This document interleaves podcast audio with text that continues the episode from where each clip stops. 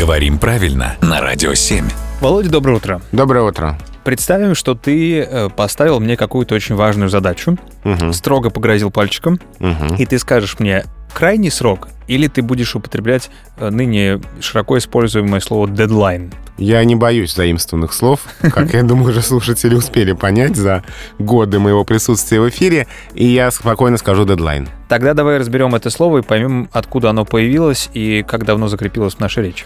А когда оно закрепилось, ну, это примерно конец 90-х, начало 2000-х, первые фиксации. Вот, например, Национальный корпус русского языка, первая фиксация слова «дедлайн», первый пример, где оно встречается в русских текстах, это книга Вячеслава Фетисова «Овертайм». Хоккеист великий. Да, 1997 год, и там такой контекст. Всем, кто связан с хоккеем, интересно последние недели за месяц до начала плей-оффа.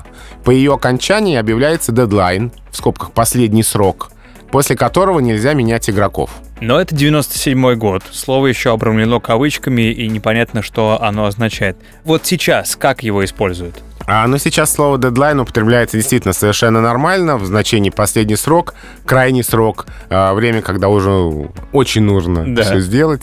А оно фиксируется в словарях русского языка уже без всяких кавычек и стало вполне привычным нам словом. Через Е мы его пишем. Да, Мгм. и слитно. Де- дед- Дедлайн. Да, ну, к слову, дед это не имеет отношения, Никакого. но выглядит так же. Понял тебя. Заканчиваем рубрику. У нас здесь на радио кругом сплошные дедлайны. Спасибо.